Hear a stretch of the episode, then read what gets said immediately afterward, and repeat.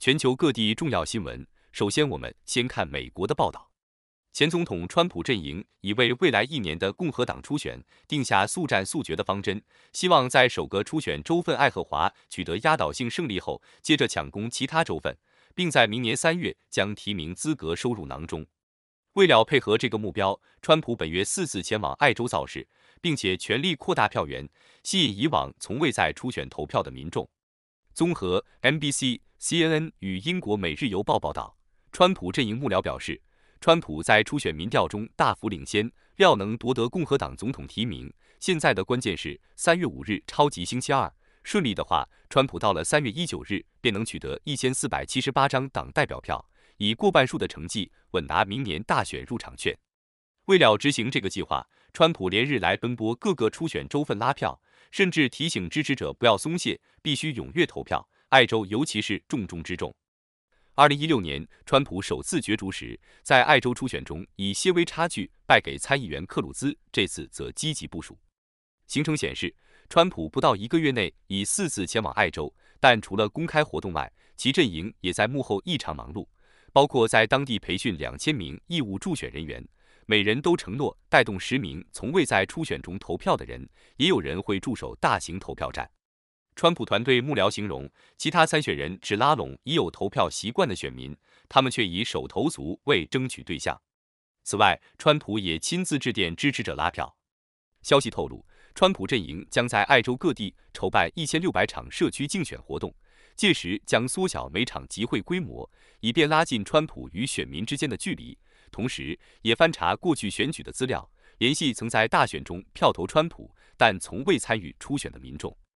对于爱州州长雷诺兹已表态支持佛州州长德桑蒂斯，川普团队一方面形容这点不会对选情带来明显影响，另一方面又投放广告，播出雷诺兹以往赞扬川普的片段。另外，美国联邦法院的一个陪审团今天要求化学公司孟山都赔偿华盛顿州一所学校七名学生与家长职工八点五七亿美元。原告说，灯具中泄漏的化学物质让他们生病。这是孟山都在法律上遭遇的最新挫折。该公司在加林塞除草剂年年春的官司败诉后，得面对大笔赔偿金。陪审团指出，德国制药巨头拜耳集团旗下的孟山都生产的多氯联苯化学物质从灯具中泄漏。华盛顿州门罗镇天谷教育中心的学生和家长志工声称，那种物质导致他们生病。陪审团裁决孟山都需向本案原告支付七千三百万美元的赔偿金和七点八四亿美元的惩罚性赔偿。原告委任律师鲁纳告诉陪审团，孟山都多年来一直使用诡计掩盖他们所知的多氯联苯有害影响。孟山都发言人表示，公司会提出上诉。接着，根据美国政府今天发出的通知，已将十三家在中国的企业列入美国出口管制的未经核实清单。说美国官员无法实地检查这十三家企业。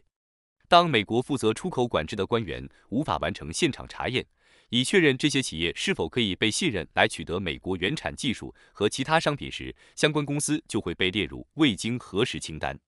美国官员对中国企业进行的现场查验需获中国商务部的批准。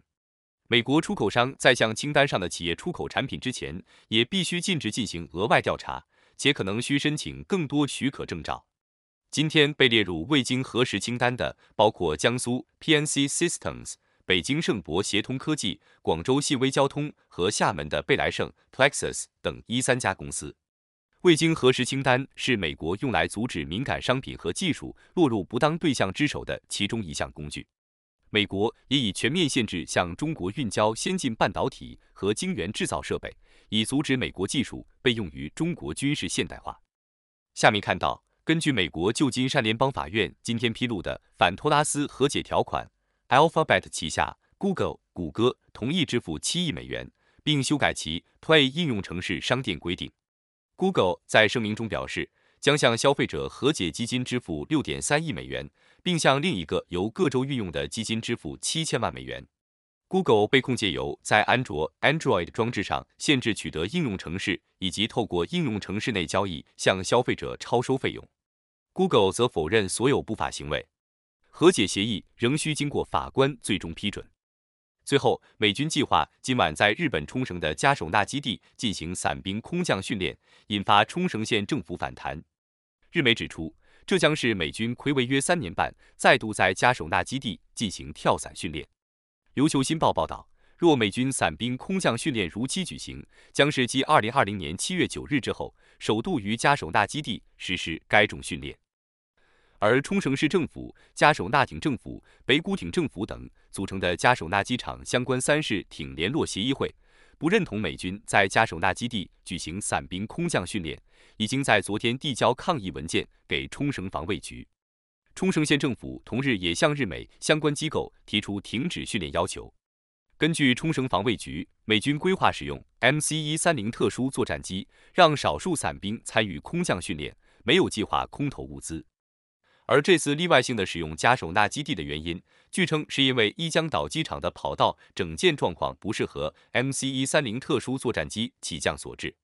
好的，这是带给大家今天美国方面的新闻。这里是德州中文台，下面将一起看来自国际方面的报道。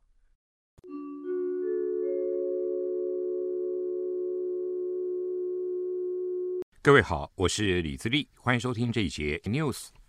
法新社报道，巴勒斯坦激进组织哈马斯领袖今天预定前往埃及，可能就加萨的新停火展开会谈。在这之前，以色列表示愿意同意另一次的暂停，以交换更多人质获释。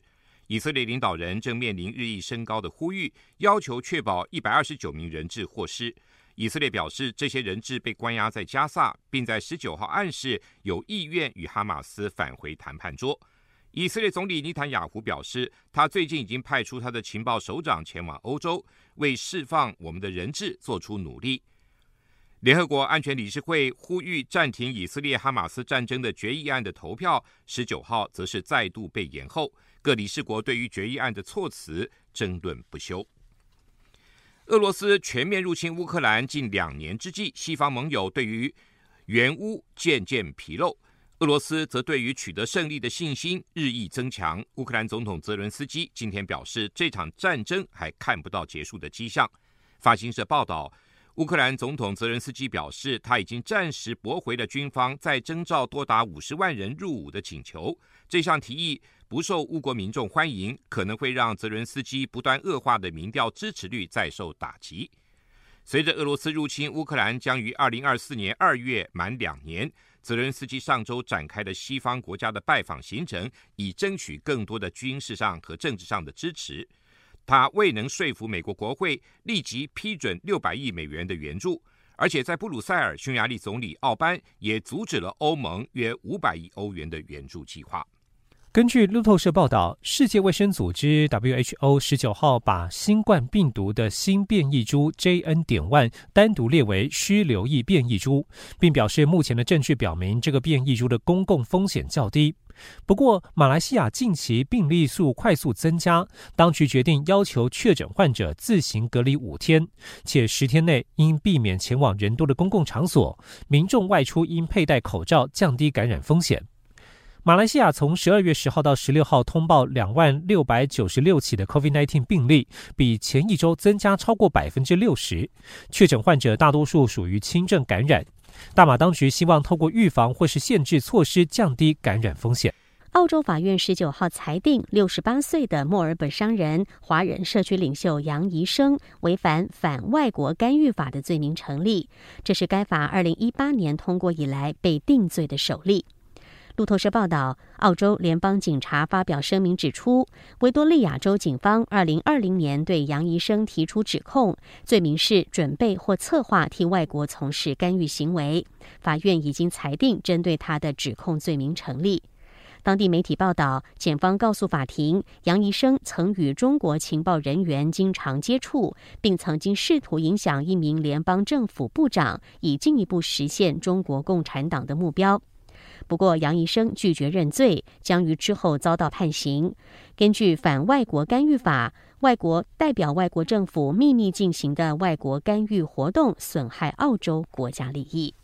以哈冲突持续扩大，美国谴责也门什叶派武装团体青年运动对红海航线上的船只进行史无前例的攻击，同时也成立多国特遣部队，以阻止青年运动武装组织的飞弹和无人机的攻势。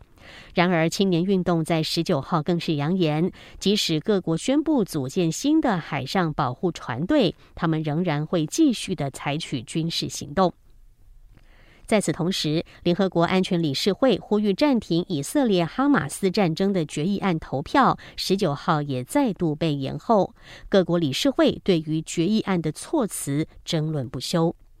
自由是人类最可贵的价值，也是很多人毕生努力的志业。根据美加智库十九号公布最新二零二三年人类自由指数的报告指出，COVID-19 病毒大流行之后，人类的自由严重的恶化，许多领域的自由度都呈现下降的趋势，法治自由也显著的下降，行动、言论、集会结社跟贸易自由也呈现恶化。在调查的一百六十五个司法管辖区，人类自由度的平均指数也都略有下降。从二零二零年的六点七九下降到二零二一年的六点七五，人类自由度在二零一九年到二零二一年度也下滑。瑞士则是再度蝉联人类自由指数最高的国家，其次是纽西兰、丹麦、爱尔兰、爱沙尼亚与瑞典并列第五，第七到第十则是冰岛、卢森堡、芬兰与挪威。台湾排名第十二名，是亚洲最高，日本第十六，南韩二十八。中国在一百六十五个司法管辖区内的人类自由指数的排名是第一百四十九，最低则是叙利亚。在区域方面，自由度最高的是加拿大跟美国所在的北美、西欧跟大西洋洲，中东跟北非、撒哈拉以南、非洲与南亚的自由度最低。二零二三年人类自由指数是使用八十六个不同的个人和经济自由指标做评比。评估领域包括了法治、保障跟安全、移动、宗教、集会结社跟公民自由，还有言论与资讯、人际关系、政府规模、法律制度跟财产权和健全货币、国际从事贸易自由度跟规定。以上新闻由李自力编辑播报，谢谢收听。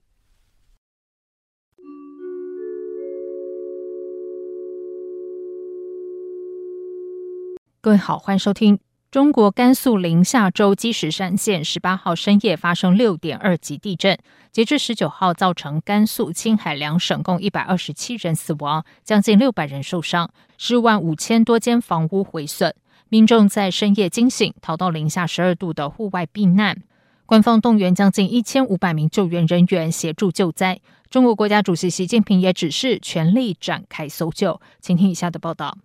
中国央视十九号报道。根据中国大陆国家地震台所测参数，十八号晚间十一点五十九分发生的六点二级的地震，震央位在甘肃省临夏积石山回族自治区内，震源深度十公里，造成超过百人死亡，部分的水电、交通、通讯等基础设施受损。香港天文台测得的地震强度为六级，截至十九号凌晨两点就发生了一百四十次的余震。积石山县位于甘肃、青海两省的交界处，距离甘肃省省会兰州市约两百公里。住在积石山县城的一位秦先生表示，地震发生的瞬间，感觉犹如海浪翻涌。他立刻叫醒家人，一口气从十六楼跑到地面，驱车往空旷的地方躲避。回想逃生过程，到现在还有点心惊胆战。另外一位灾民赵先生表示，全家人在熟睡中被地震摇醒，赶紧逃到户外，发现房子出现了一条裂缝，附近更有房屋倒塌，不少人受伤。由于事发在深夜，不少人都裹着被子跑到户外躲避。当时气温只有摄氏零下十二度。中新网指出，凌晨在镇央附近的吹麻滩镇街道，有居民在路边生火取暖，有些人只披着被子。居民说害怕有更大的余震，不敢回家。甘肃救援中心副主任严伟接受当地媒体采访时表示，由于天气寒冷，救援工作比较困难。中国国家自然灾害防治研究院创院院长徐希伟指出，这起地震造成重大人员伤亡的原因来自多方面，如房屋的抗震性能差、震区人口相对密集，以及正值深夜人员处于休息状态，来不及躲避等等。美国国防安全合作署十六号宣布，对台军售价值三亿美元讯安系统作业维持，这也是拜登政府任内第十二度对台军售。中国外交部发言人汪文斌十八号在外交部例行记者会上表示，将对参与对台售武的有关企业采取反制措施。中国国防部十九号表示强烈不满，坚决反对，并说美方这项决定严重损害中国主权安全，严重威胁台海和平稳定。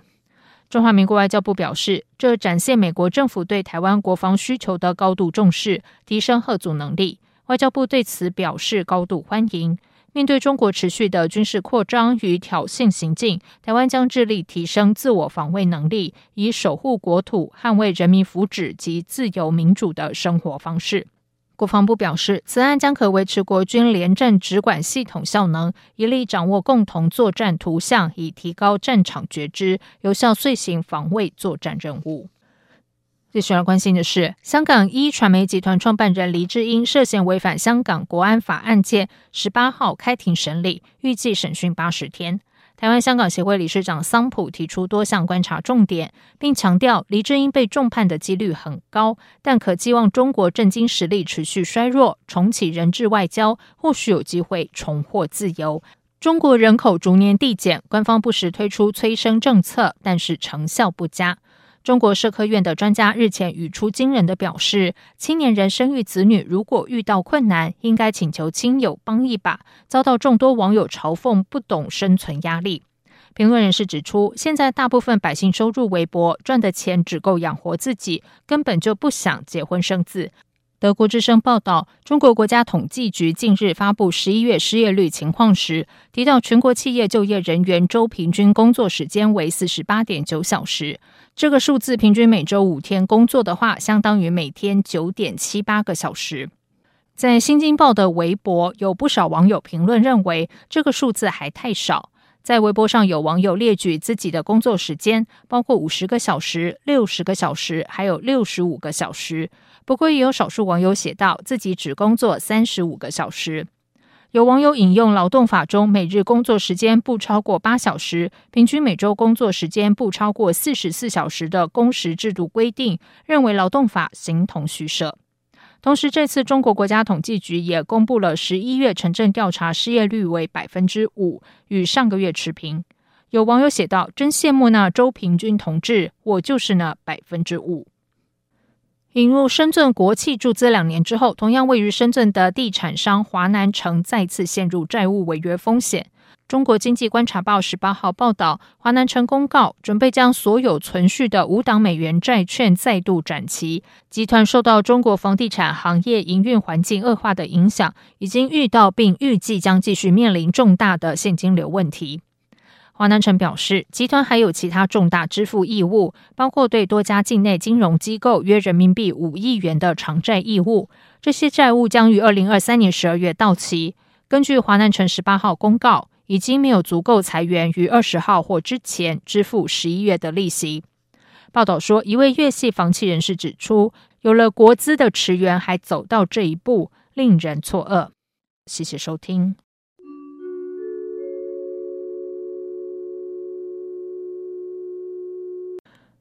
德州的听众朋友，您好，我是央广主播张旭华，在台湾的消息方面。经济部今天公布十一月外销订单，受到中国去年同月实施风控、机器偏低，加上高效能运算及人工智慧等新兴科技应用持续，十一月外销订单五百零六点三亿美元，月减百分之四点二，但年增百分之一，连续十四个月负成长。不过，经济部统计处指出，终端需求仍未明显回升，传统货品订单续呈减少，抵消部分增幅。至于十二月的表现，统计处分析，中国去年此时解封，基期又会拉高，预计金额会年减百分之八到百分之四，所以又会翻黑。全年预估年减百分之十五点二至十四点九，确定呈现负成长。经济部统计处长黄瑜林说。全球还是笼罩在一个呃高通膨、高利率，还有就是地缘政治的风险的一个不确定性当中，再加上整年的状况，中国的疫后的经济表现也不如呃外界所预期这种种的因素的话，使得全球的终端产品需求还还是呈现疲弱的状况，那也冲击了整个全年一百一十二年的一个外销订单的表现。观察主要接单产品，资通信产品及电子产品都结束数个月来的负成长。不过，机械、橡胶制品及基础金属都已经连续二十多个月负成长，化学品是连续十七个月负成长。展望明年，黄玉玲分析，明年美国升息转为降息，代表通膨趋缓，有利提高消费意愿，还有库存去化效果显现，预计会呈现回补需求，以及 AI 商机将推升半导体需求，都有助于明年接单动能。整体来说，明年出口跟外销订单应该都会比今年好。我国首度在边境检出来自中国的新型非洲猪瘟病毒，传出中国非洲猪瘟疫情再起，恐怕影响台湾。食药署表示，根据经济部国贸局规定，我国不得输入中国动物产品。食药署不受理中国猪肉及相关产品输入查验申请。非洲猪瘟病毒属于动物产品检疫问题，相关边境管制与罚则由农业部防检署主责。食药署副署长林金富今天受访表示，为防范非洲猪瘟入侵，食药署与防检署合作，在全国网络平台进行网络巡查。今年截至十一月，共巡查四万六千多次。他说，食药署从今年一月到十一月，在网络巡查共约四万六千多余次。巡查的购物平台包括雅虎拍卖、露天拍卖、虾皮拍卖等等。大约有二十几个购物平台，如果有巡查到疑似违规的产品，就会移请农业部防检署依法来做查处。林金富呼吁，台湾到目前仍是亚洲地区防范非洲猪瘟成效相当良好的国家，呼吁国人不要从网络或从国外带猪肉产品到台湾，共同守护台湾的安全与养猪产业。二零二四大选倒数，民众党总统候选人柯文哲、民进党总统候选人赖清德、国民党总统候选人侯友谊今天晚间七点参与首场总统候选人电视政见发表会，透过三轮政见发表正面交锋。发表会同时在电视及网络直播。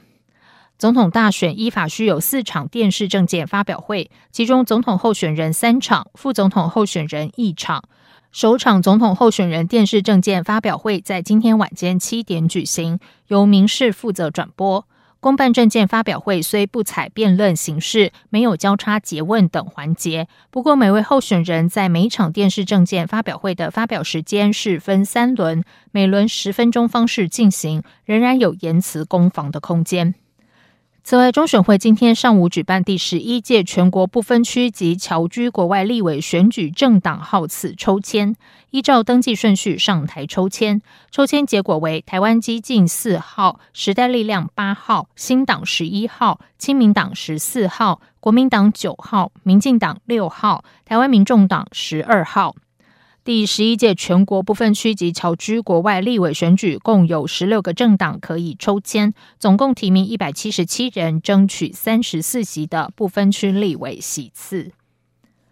二零二四大选选战白热化，蓝白阵营近来紧咬民进党总统候选人赖清德的万里老家违建争议。赖清德今天在民进党中常会上说明，强调他的老家早在矿业法与区域计划法实施前就已经合法存在，但矿权废止后，政府没有给予程序上申请补正程序合法的房子。赖清德强调，他的老家与侯友宜在阳明山的整栋学生宿舍，以及柯文哲持有的农地当游览车停车场价值无法相比。民进党发言人张志豪转述说：“这偏远矿区的小房屋。”跟侯友谊阳明山整栋的学生宿舍根本没有办法来比较，也跟柯文哲他们家的违建，以及他所购买的农地当游览车停车场的价值，也无也没有办法加以比较。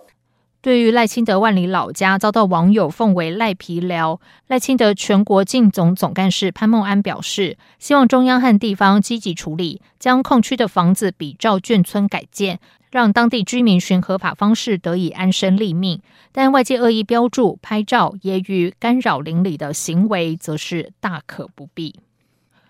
国民党主席朱立伦今天表示，最近所有民调显示，侯康被支持度稳健上扬，而且已经进入黄金交叉。接下来要不断积极努力，拼到最后一秒钟，相信胜利成果是属于国民党的。朱立伦也预告，从下周起将展开行动中常会，移师高雄市、嘉义市、台南市举行，展现国民党从南部出发翻转台湾的决心。朱立伦说：“我们要在最艰困的。”啊，嘉义、台南、高雄来举行行动中常会，展现我们共同的决心，也展现国民党从南部出发翻转台湾的一个决心，一起加油。朱立伦指出，在最后阶段，面对民进党抹黑、抹红、抗中保台牌，几乎是民进党的最后一招。但他很有信心，台湾民众这次要的是公平正义。那些抹红、用抗中保台来遮掩民进党贪腐事实，对于主张公平正义、民主自由的朋友，绝对无法接受。他相信，团结的国民党面对贪腐的民进党及不公不义的新潮流，最后一定会胜利成功。民众党总统候选人柯文哲被爆出与其他医生联名购买农地，却变身大型游览车停车场。柯文哲表示，既然是违建，他会尽快联系车主，并且刨除沥青，回归农地使用。民众党新竹市党部代理主委、新竹市议员李国章今天两次前往现场，拉上封锁线，贴上公告。他说，近期就会有大型机具进场开挖刨除，恢复原有地形地貌。但是在此之前，要先申请土地鉴界。李国章说：“哦，机具机具找了，厂商找了，就是我们还要再跟他协调，他可以进场的时间，因为他要呃，可能要放下他原本的工作，然后找出其他的组员人马来帮忙处理。一切就是越快越好。这个我们完全尊重厂商，但是我但是我们也希望厂商能够尽快的，越早进场越好。对。”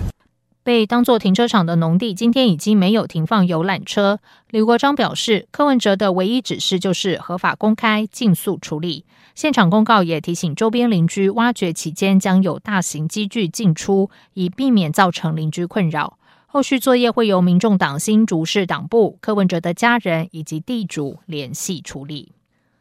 继续来关心的是，工研院今天展现跨领域智慧医养生态系成果，包括 AI 尬聊机器人，利用生成式 AI 结合十二种情绪模组，并串接高龄照护的专业资料库，让机器人与长者可以有温度的尬聊互动，降低老年社交孤独带来的认知衰退风险。日前已经与高雄荣总长照住宿机构进行场域验证。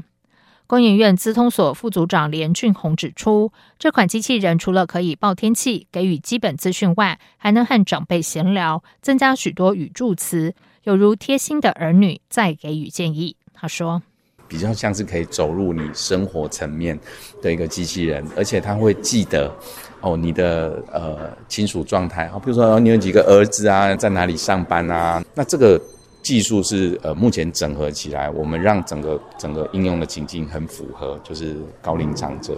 此外，工研院也展示和台中荣总合作开发出全时重症疼痛评估系统，借由专利 AI 模型，动态追踪重症病患脸部表情，判别重症病患的医疗需求，减少医护密集接触病患带来的感染风险，进而缩短康复时间。未来将导入临床实际应用。